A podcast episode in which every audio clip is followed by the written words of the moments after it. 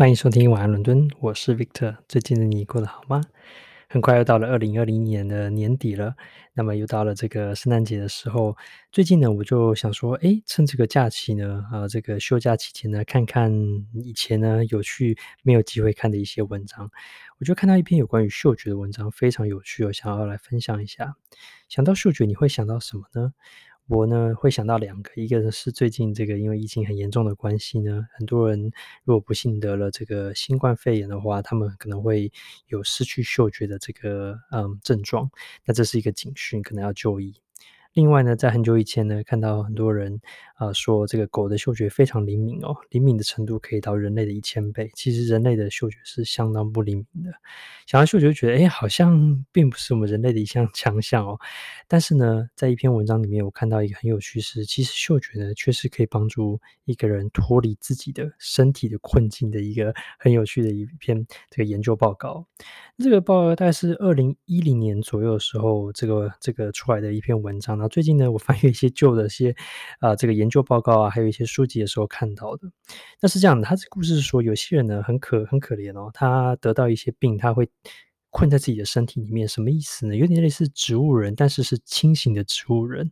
也就是说呢，他的意识呢是非常的清楚，但是呢，因为各种原因的，比如说可能脑部受到重创啊，或是呢一些呃肌肉的退化呢，他慢慢慢慢的，或是一瞬间呢，就困在自己的肉体身体里面哦。那事实上，这种病是非常可怕的，等于是他好像被困在自己的身体里面，但是他却是非常清醒的，知道他没有办法动弹。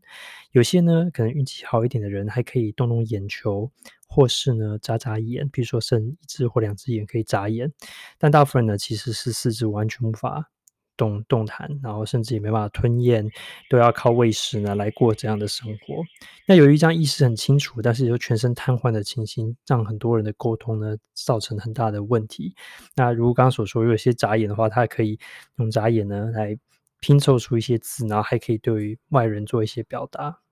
那么，其实这些年来，医生跟科学家一直呢都在研究如何让这些全身性瘫痪的人呢，慢慢的走出自己的困境哦。那他们在做表达的时候又有哪些选择？尤其是连眨眼或是睁眼都没办法做到的时候，他们还有剩下什么这样子？那就有一群很细心的这个 医学医学家，他们发现呢，人类的嗅觉哦，是透过呢，在这个口腔内上上口腔的一块这个。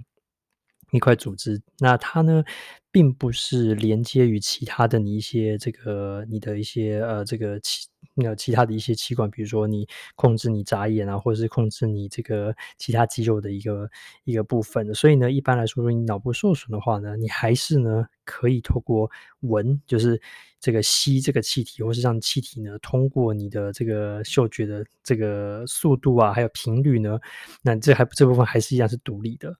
其实我很好奇，他们并不是知道是怎么发现这件事情，而他们可能透过发现，哎，好像这控制嗅觉跟控制，比如说视觉啊、味觉啊，还有听觉这些的是分开来的系统哦。那么由于它是不同的，所以呢，一般人不会说哦、呃、这么不幸说所有的全部被瘫痪。一般来说，嗅觉还是会被。有所保留的，于是他们就想说：“诶，那我们是不是可以装个仪器呢？透过很微小的侦测这个病人的这个空气的这个微量的变化，来知道说他是不是哦、这个有有所反应呢？”他们就可能就做一些实验。他们一开始就找了一位五十一岁的以色列病患，那这位女病患已经这个瘫痪了七年了，基本上他们知道她是清醒的。因为他可能脑部脑部有一些反应，但是他却没办法表达做任何的表达。于是他们就训练他说：“诶，那如果说你呢听到这个好，或是你感觉到什么呢？你就吸好，用这样这样的感觉哦，然后吸，然后呢给他一种类似呃密码的这种感觉哦，就是说，诶，你你比如你要 A、B 或 C，你就不同的这个速度、不同的频率、不同的长度呢来做吸这样的哦，就是闻着这个动作。”那其实这个训练是很痛苦的哦，平均每呃这个二十秒到一分钟呢，才能拼凑出一个字母啊，比如说啊 C 哦，那可能他要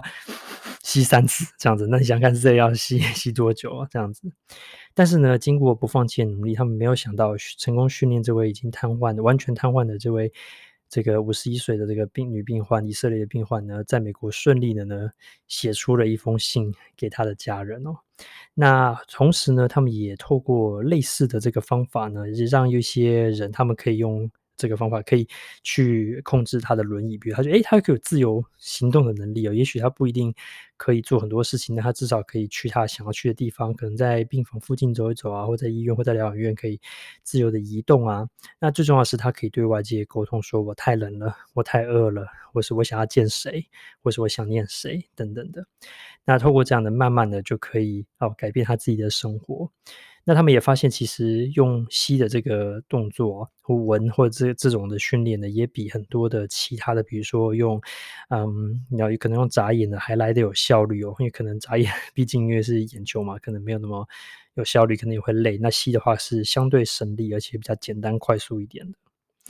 那研究人听到这里说：“哇，训练好多人可以控制轮椅，可以写信，虽然说很慢，但是写出来了，真的非常的高兴哦。可是他们这时候就碰到一个很大的难题，就是说。”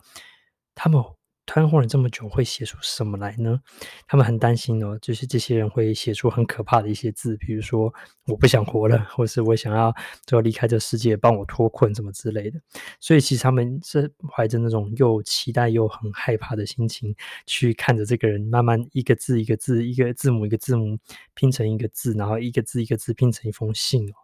没想到令他们。很意外、很开心的一件事是，没有一个人目前写出来呢，是希望结束自己的生命。他们还是继续勇敢的活下去，而且他们高兴，他们有了表达能力之后呢，不再呢，哦，就觉得他们是自己一个人活在自己的世界里面，也可以对外界呢做出一些反应。所以听出这个这个故事 完了之后呢，虽然过了十多年哦，希望医学有做很多进步，但是我就觉得哇，这有两个我觉得自己的一些收获。第一个是我觉得。蛮厉害，这些医学家还有科学家，这些这些医师啊，他们有这么高的好奇心哦。透过这种很微小观察，这种微观世界的这种观察，发现说，哎，原来这个嗅觉跟其他的这个。这个你的其他的一些嗯呃沟通的方法呢，是完全是脱节的。有这样的一个方法，然后他们愿意去实验，因为毕竟这样的病患，我我相信应该并不是非常非常的多，所以其实很伟大，因为他们既然愿意用这个这么多的心力，然后这么仔细的观察，还有训练的来帮助这么小的一群的这个的这个病患，真的是很不简单，非常的厉害，而且我觉得很伟大，一定 一定不是，一定是真的是有这个嗯很有爱心，然后呢非常有耐心的。去做这件事情哦。那第二个呢，是对于我们自己，诶，这些很幸运、相对很健康的人来说呢，这些人他们被锁在自己的身体里面，没有天日的这样子过每一天，他们呢都不会放弃自己的生命。而你呢？而我呢？我们生活在这个这么健康、可以自由表达、还可以听 podcast、做 podcast 的这些世界里面呢，我们是不是应该每天也正应该更正向积极的来面对每一天的挑战？然后呢，勇敢表达自己，也勇敢呢去听听看别人的意见哦。这希望呢，我们永远呢都可以呢自由表达，然后呢，一直到呢生命这个 给我们的时间为止哦。谢谢你的收听，晚安伦敦，我们下次见，拜拜。